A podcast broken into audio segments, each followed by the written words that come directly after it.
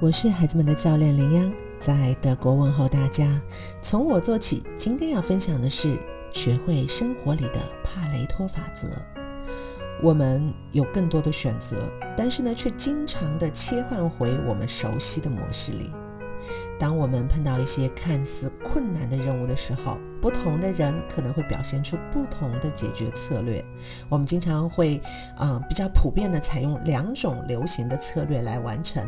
第一种的话就是拖延，哈本能的第一反应可能就是回避了吧。就好比当我们要赶一份直接汇报给决策层的工作汇报的时候呢，我们却更喜欢先刷手机上网，嗯，从而来拖延对这份汇报的。准备工作，可能呢也想要借此来分散注意力，至少呢能暂时的消除我们对于演讲这种方式的恐惧。嗯，我们完全可以想象一下，一方面我们因为不得不在别人面前演讲而感到紧张不安，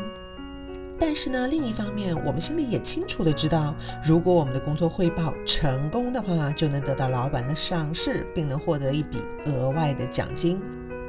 在心理学上有勒温的冲突类型理论，里面就有一个模型是接近回避型冲突，说的就是一个人他越接近所希望达到的目标呢，其达成的愿望也会越强烈。嗯，一点毛病都没有。但是与此同时呢，他回避这一目标的愿望也会。迅速增长，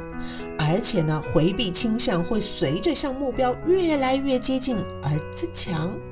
其速率会有超过接近目标的倾向，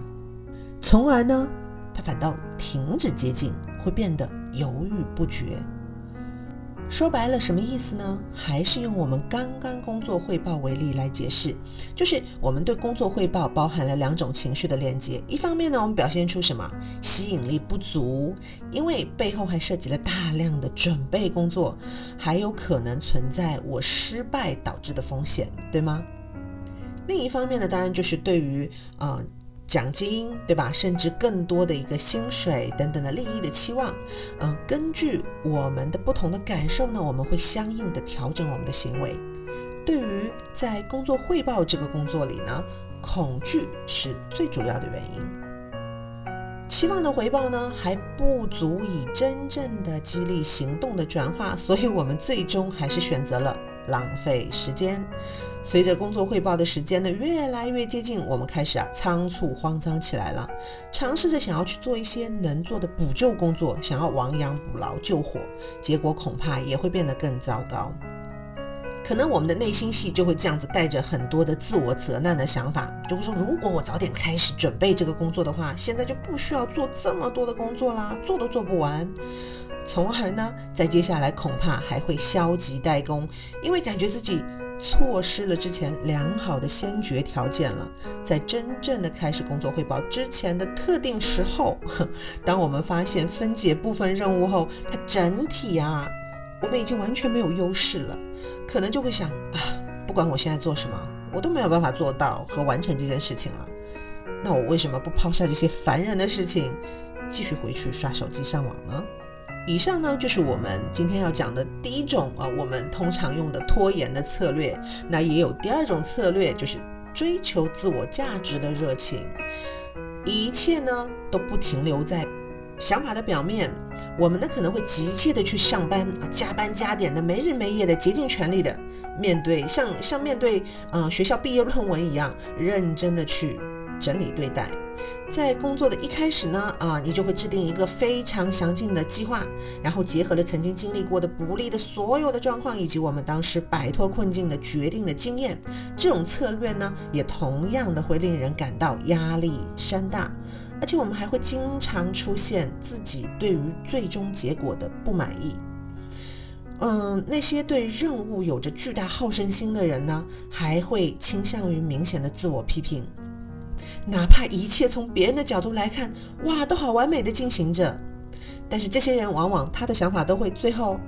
如果在这一点上我加入一些参考，或者我增加一些更简单的图表，它会不会就变得更好、更完整？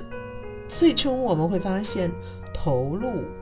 任务的时间与任务最终结果是不成正比的，回避和误导工作热情看起来也是不可取的。你肯定了解帕雷多法则，也被称为二八法则而闻名。意大利的经济学家帕雷多呢，他发现一个现象，就是在意大利呢，大约有百分之八十的土地呢是由百分之二十的人口所有的。直到今天呢，我们还是很喜欢提到这个法则：百分之八十的成功源自百分之二十的投入，其余的都是多余的。你所做的很多事情对于结果都不重要，那这算不算是浪费时间呢？哪怕不按照我们帕雷多法则，大部分人呢，很多日常活动都不是针对于我们的目标去的。如果我们真的想要完成目标，我们就会对正在使用的时间变得更加有意识的去规划。佛门禅语说：“舍得，舍得，不舍不得。”不论是拖延还是追求自我价值，都是真实的我们自己。反观到孩子身上也是如此。懂得平衡的去取舍，真正对自己重要的那些人和事，找到属于自己的节律，用二八法则抓住西瓜，扔掉芝麻吧。今日互动的问题就是：你平时有做什么是根据帕雷多法则，也就是二八法则去进行调整和处理的吗？如果喜欢我的分享，欢迎点赞转发，谢谢你的宝贵时间。